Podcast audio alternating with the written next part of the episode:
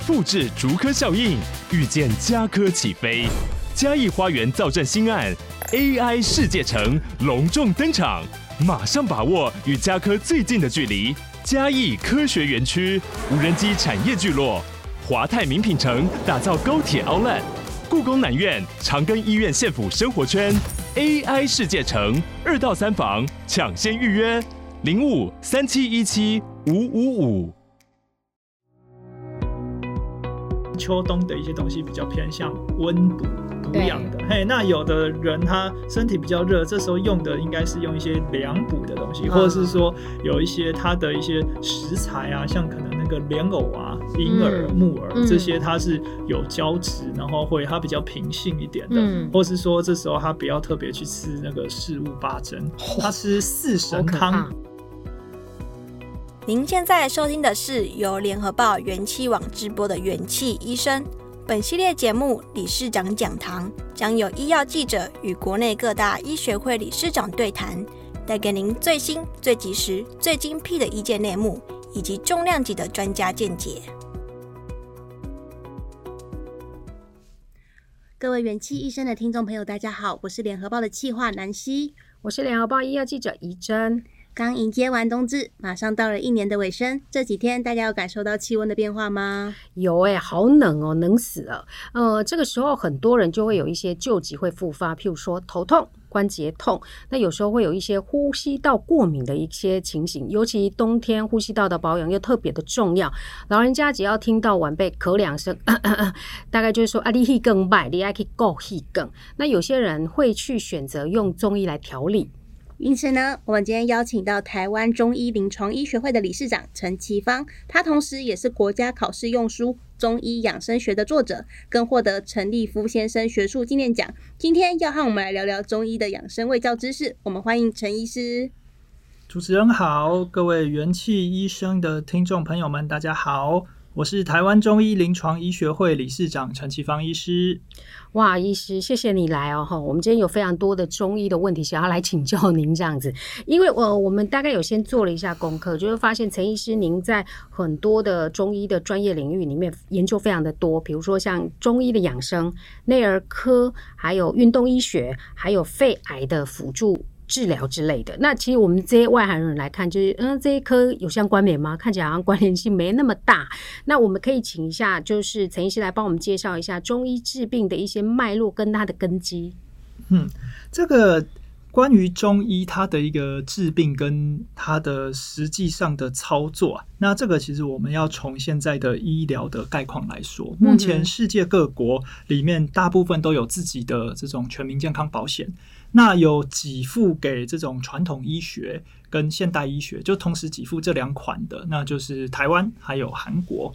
哎，那台湾这边叫做我们大学是读中医学系，或是有些会读学士后中医学系这样。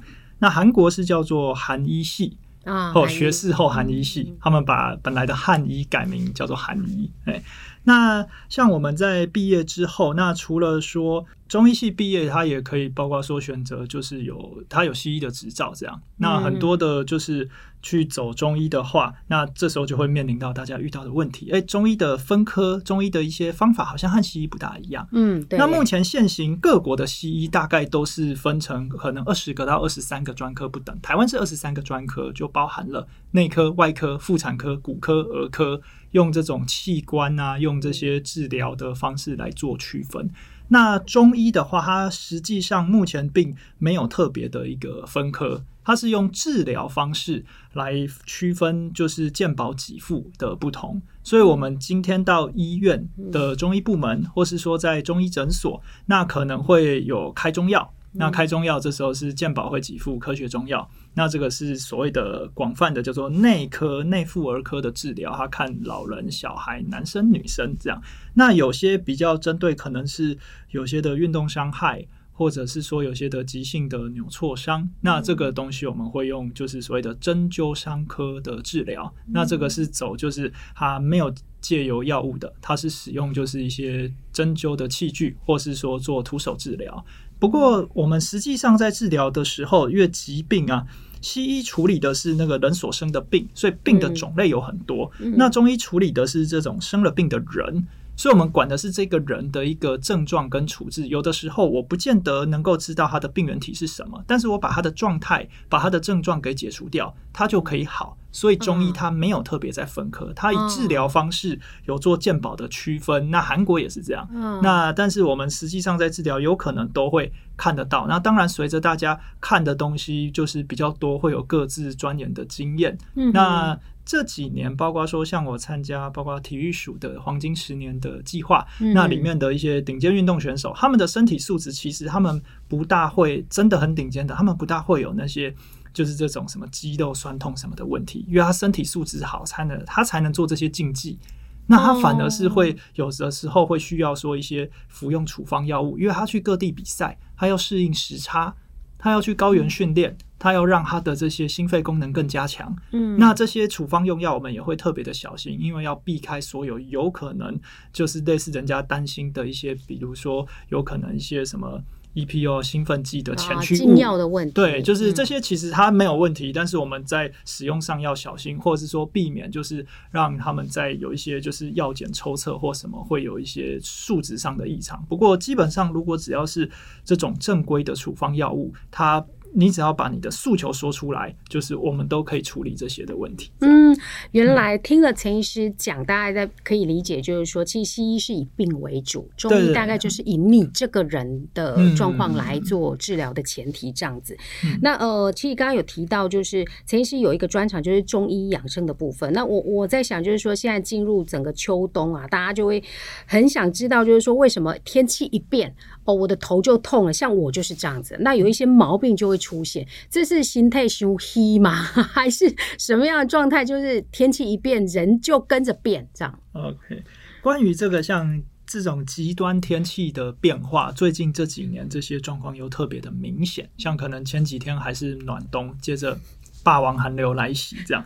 那我们说中医处理的就是，我不管是老人、小孩，或是说孕妇，或是说一个新生儿，那我处理的是他的这个一个。有生病的人，或是说亚健康状态的人，所以他的这个如果是单一的明确的病因，这个时候可能西医他就已经把它处理掉了。他如果只是新发的一个头痛，或是说有一些就是轻微的过敏导致的一些头痛、身体痛，你那个不管是内科、免疫科这些，其实儿科、耳鼻喉科，它就 KO 掉了。对，那一颗止痛药就解决。对，那有些问题会没办法这样子，是因为这个生了病的人，他可能是累积比较长的时间。或者是说他的这个病因是横跨比较复杂的，所以我们在治疗上的时候会变成说，在诊断之后会给出不一样的那个处置建议，包括说我可能会需要开药给他，我可能帮他针、帮他灸，或是说他需要做这些伤科手法的，就是可以敲骨毛科林，嘿，因为有些包括呃这种。遇到天气比较冷的头痛，有可能是就是心血管也有可能造成这样子，或者是说他有点感冒初期也会这样子。嗯、那还有很多人是因为可能轮班工作，还有姿态的关系，嗯、所以他的颈椎比较硬，那所以他的那个人工肋骨在起包痛，哦、那这些涉及到神经学跟结构的问题，它也会导致就是头痛。那有的时候，这个的头痛，它也许情绪因素也会影响。不要惹我生气。所以我们 在治疗上会是说去做诊断，还有去了解跟排除一些状况。那以目前的台湾的医药健保的场域的实况，应该新发的一些小问题，可能就是。在西医这些，他就都可以把它 KO 啦。那如果说会，大家会找中医会干嘛？通常这个都是涉及到 跨脏腑的问题，或是说一些呃目前的现状，成年已久的问题。开始就是比较高龄化社会，是那有一些年纪到了，有些问题就会出现。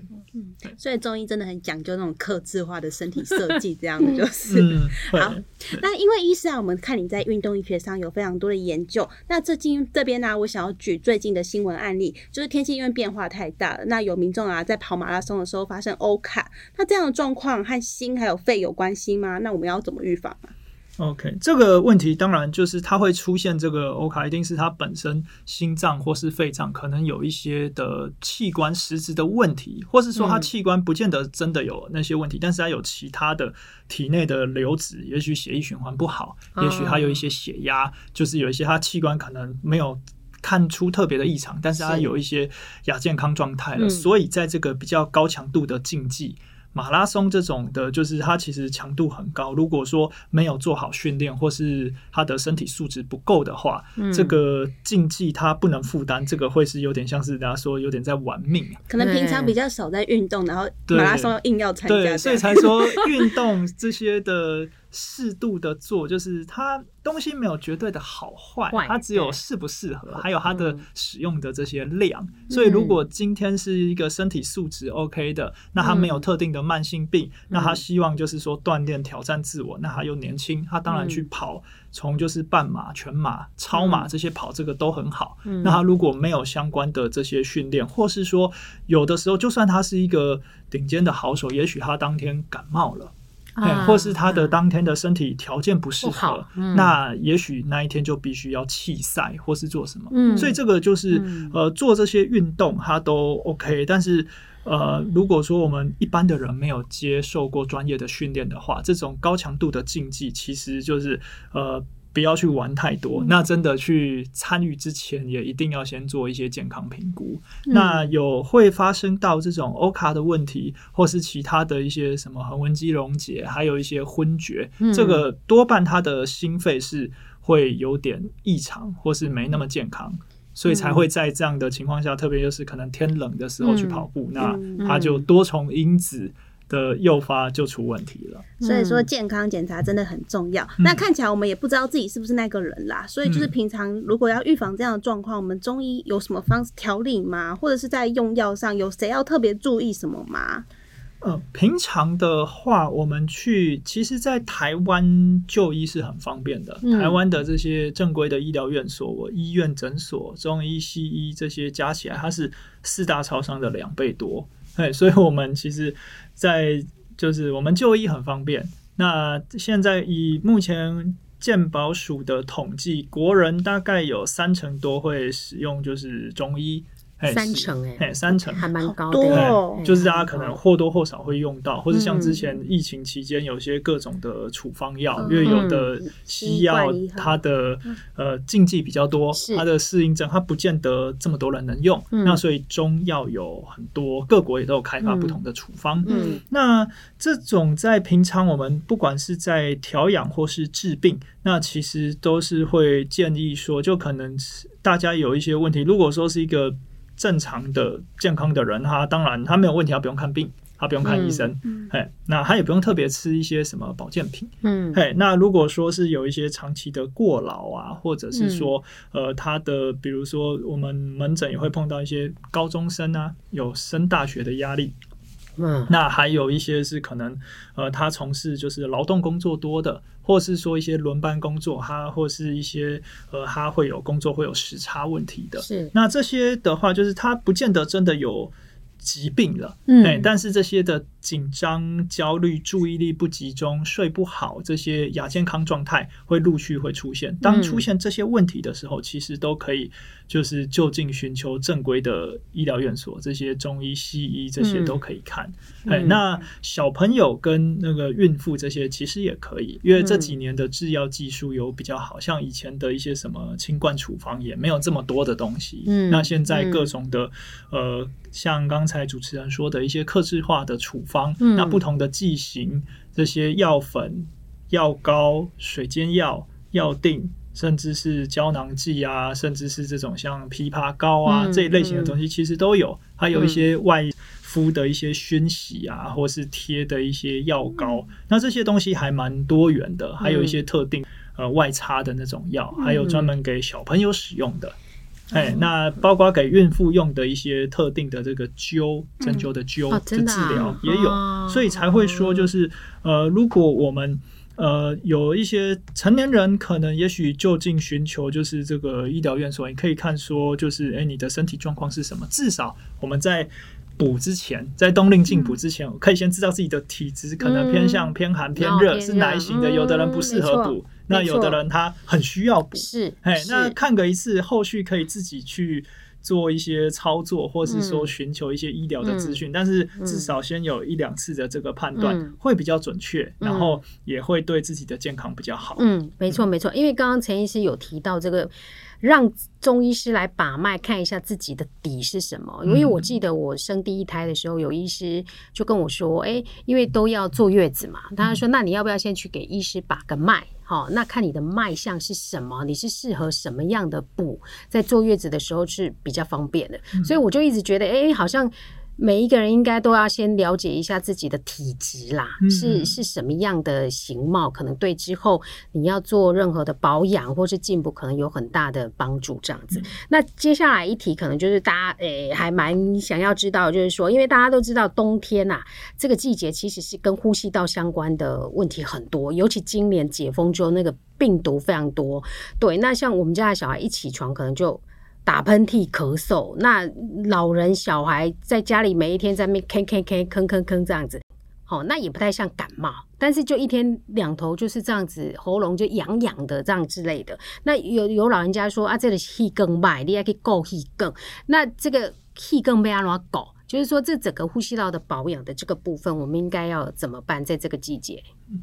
脏腑功能的一些机能，或是它的结构出现异常，都有可能会导致一些疾病，嗯、或是说他还没有真的生病，啊、但是就是他快要生病了。快，所以就是我们把那个就是呃大事化小，小事化为分期付款，就是要生病就是。不要生大病嘛，那生小病，啊、那生小病的话，就是啊平常有注意到保养，那它也不会变大。嗯，那一般来说，就是因为呼吸道是我们直接接触到外界的一个管道。嗯，那现在因为就是。戴口罩没有像之前规定是这么严格，对所以的确呼吸道的问题变多了，因 为很多的问题它是这些呃飞沫传染，嗯、然后它是一些病菌。如果说我们有物理性的隔绝，其实可以解决一大部分的问题。那有的人会说，他就算都没戴口罩，他也不会怎么样。对啊，这就好像有的人抽烟也不会得肺癌，啊、嘿，就是这个涉及到他的体质基因的因素。嘿，那涉及到说他的一些就是，嗯，有的人就是对特定的东西会比较过敏一点，还有的人就是不会。嗯、那一般来说，如果真的是人家说 he。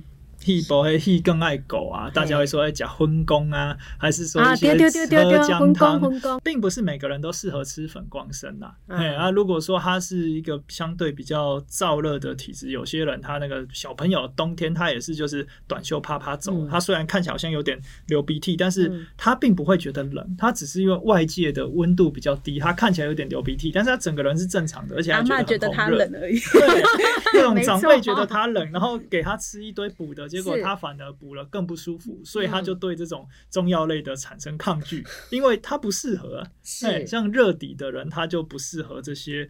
的这种所谓的这种保健，对啊，像我超喜欢吃冰，我就可能不太适合中药的。然后有的如果说是他的体质的话，就是说不适合这一类太补的东西，因为有些的大部分就是秋冬的一些东西比较偏向温补补养的。嘿，那有的人他身体比较热，这时候用的应该是用一些凉补的东西，或者是说有一些他的一些食材啊，像可能那个莲藕啊、银耳、木耳这些，它是有胶。质，然后会它比较平性一点的，嗯、或是说这时候他不要特别去吃那个四物八珍，他吃四神汤，那这个比较平性，都是凉补吗？四神应该好一点。四神是相对平性的，那如果说是四物八珍十全是那种。温补的，所以我们在同样就算在补的时候，也会有分凉补跟温补。嗯，然后呃，这种一般如果说呼吸道比较敏感的话，那这些不管是说从吃药，或是说有一些会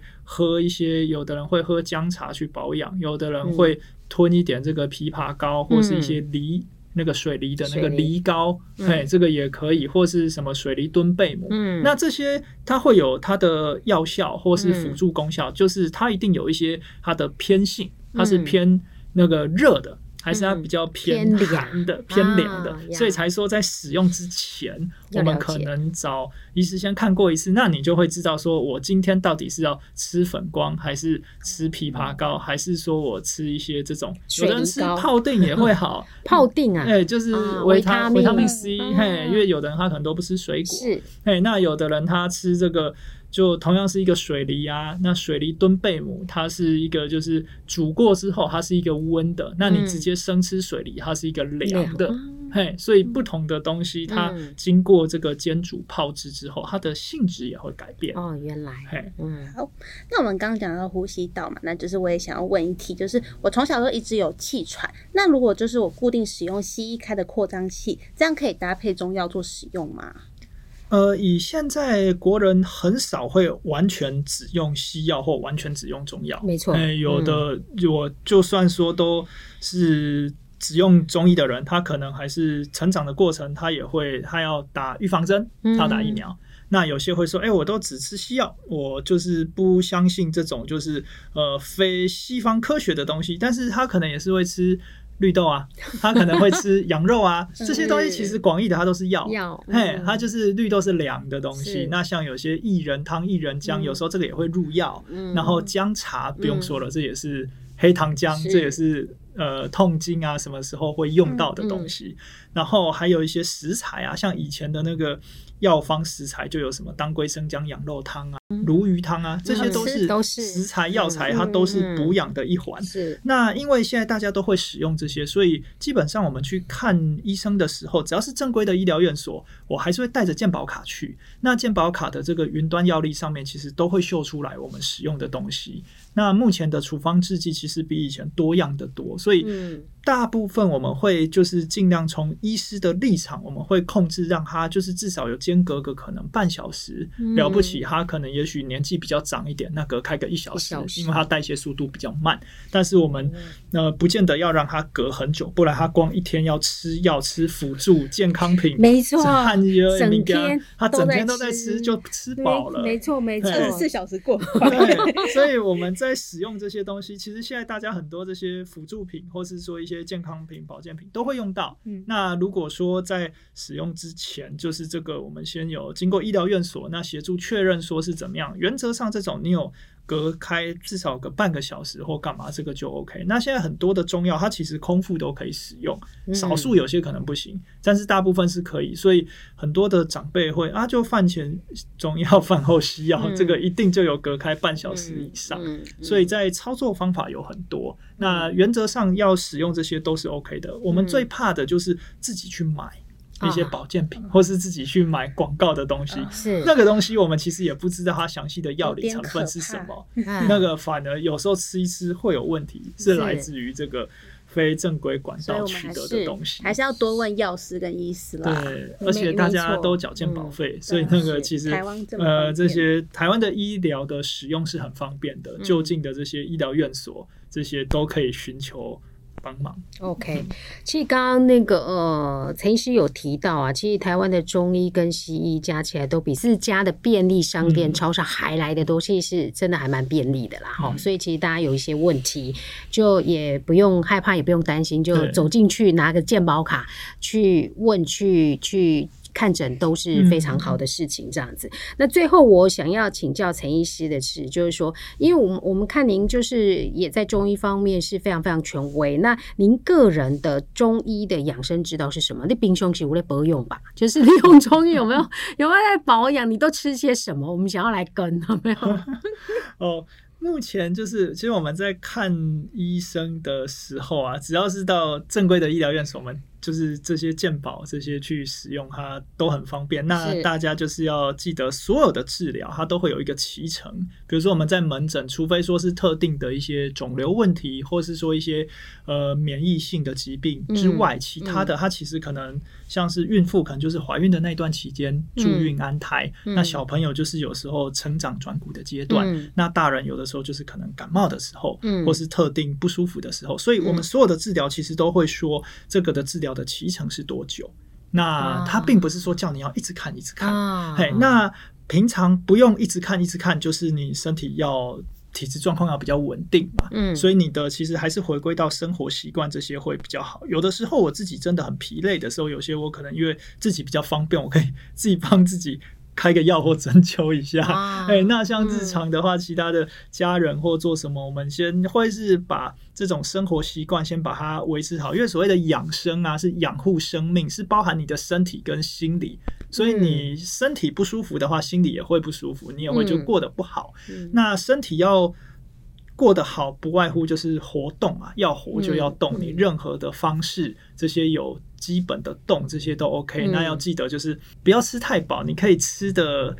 你可以吃多次没关系，但是每一次都不要吃太饱。嗯、所以原则上，我们从《黄帝内经》到就是唐朝有个医师叫孙思邈，他各种版本的记录活了一百二十一岁或一百四十一岁。哇！那他写了一个千金方，他说“人命至重，贵如千金”。他就里面也是告诉大家，就跟《黄帝内经》说的一样，就是呃我们要就是少吃多动，啊、然后我们要记得要喝水。以前的人就是有的时候因为打水不方便，他们也喝。喝的比较少，而现在我们其实喝水很方便，饮料也很多。那东西不是不能喝，但是水的比例还是高一点。嗯，那水理想值的话，你把你的体重的公斤数乘以三十，你这样去定量。比如说你六十公斤，你乘以三十，你一天可能喝到个一千八。嗯，这样冷的、温的、热的都可以。就是重点是它的量。冰的可以，不要喝太多。冰的你要喝的话，你在白天的时候喝。对，东西没有绝对不能喝、不能吃哦。你白天你太阳下山之后，人体温度稍微低一点点，那 你这时候冰凉刺激就少碰就好了。它没有不能碰。嗯，所以少吃多动。然后就是要记得饮水啊，要晒太阳。嗯、所以像我自己，因为工作形态类型，有时候可能比较繁忙。那我自己，我之前写出那个中医养生学的书，嗯、我是晚上的时候写，还有一大早起来，就是小朋友还没起来的时候赶快写。我是站着写的，我是站着打电脑，站着、嘿。所以这样的话，避免说我等一下呃门诊可能需要坐、哦、很久，或者说我就是在就是。喂小孩子吃东西，我也需要坐很久。哎，那但是我这样站着，所以我会。虽然说我没有到就是外面特别的去活动，但是我能能站则站嘛，嗯，哎，然后我的一些就是吃东西，就是至少我虽然可能必须要吃的比较快，但是呃，我会把它咬碎。那你咀嚼有碎的话，它对肠胃的负担也会比较小。嗯，哎，所以从《黄帝内经》啊、《千金方》啊，到后来其他的一些，甚至是日本的医书《医心方》，然后韩国的医方类聚，都跟我们说，就是啊，你就是记得要晒太阳。嘛，人以四时之气生，天地之法生。晒、嗯、太阳，然后呃，你要睡觉，你要早睡晚睡都没关系，他会告诉你说，你至少你要睡饱了。嗯，那每个人的睡饱的时间不一定，一样，有的人是六小时，有的人是八小时，嗯、这没有关系，但是你要睡饱。嗯，对，那其他的，当你活动的时候，你要活就要动，所以那个多动少吃啊，饮水，大概就是用这些的那个。呃，日常生活节律的原则来做，那真的有一些特定的呃一些生活形态，或是说这短暂时间的一些呃出差啊、时差问题啊，或什么，这个是可以由医疗来辅助解决这个鸿沟的。嗯嗯嗯，其实从陈医师的刚刚跟我们讲的，其实从古人哈好啊，古人到现代人，其实他养生原则其实都不变哎，就是少吃多动、晒太阳、睡饱跟多喝水。就是这样子哈，就可以讲巴黎。来，那最后一题，我们再问一下医师，因为现在因为要台湾人要过过年了，嗯、那过年的这一段期间啊，因为又冷，所以大家都有冬令进补。刚刚陈医师也有提到冬令进补的这个部分，最后有没有想要再帮我们呼吁一下？因为我发现现在妈妈煮一锅啊。嗯呃，因为我们也不知道爸爸是什么体质啦，哈，小孩什么体质啦，哈，那也不可能否这个人哈，阿弟的猪，你的甲基嘞，阿基的记得甲基的，现在有点太麻烦。那您的建议是怎么样？就是说，妈妈在煮饭，她要做冬令进补，益是全家一起喝，全家一起吃。那这个有没有一些配包？有没有一些注意事项？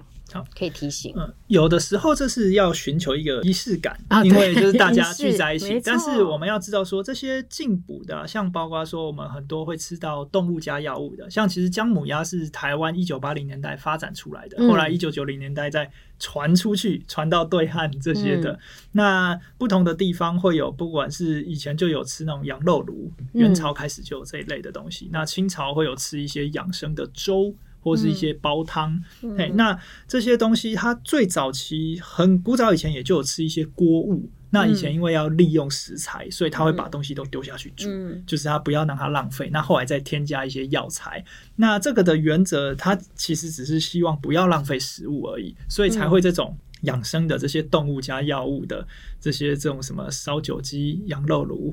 那个麻油鸡，对，它都很大一锅，嗯、那他希望大家去分。那要做这些。还有像在呃过年期间，大家会吃很多这些补的，但是就是记得就是可以吃，就是不要吃太多。哎、嗯，那基本上有的人他会手脚冰凉的，嗯、膝盖手肘以下整个龟零几几，那这个他要吃这个没有关系，他可以多吃一些。其他没有那么手脚冰凉、没有那么怕冷的人，那他可以吃就是。不要吃太多就好，就像是那个喝酒小酌怡情，嗯，喝多会大醉酩酊这样。嗯，哎，那如果说全家人就是大家去吃一锅，这个其实他煮了，就是我们可以煮这一次，煮个一次两次，我们不要煮很多。嗯，哎，还主要还是这个量的问题，少量多。对，因为以前的。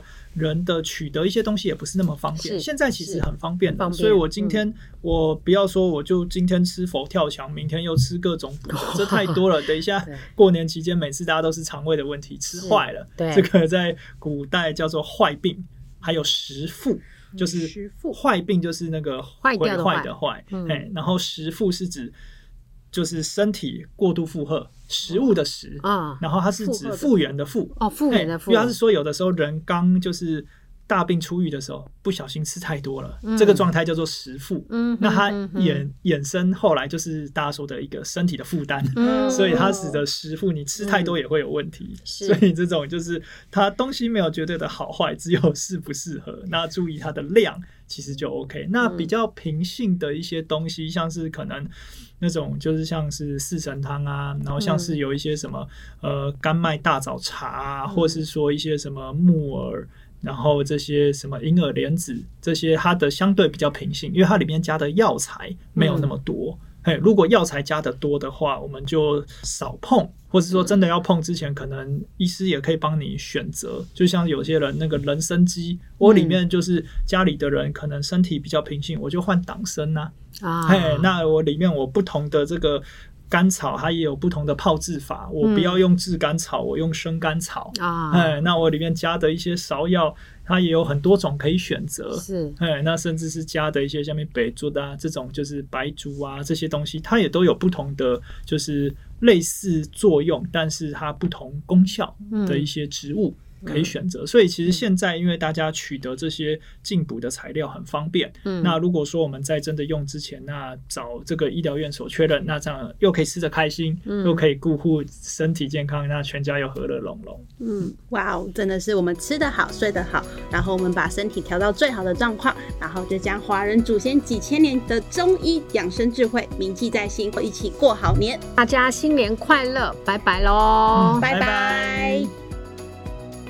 感谢各位收听，如果喜欢这集内容，您可以在元气网医生频道重听本集节目，并阅读精彩报道。也记得订阅我们，留下好评，或是留言告诉我们您的想法。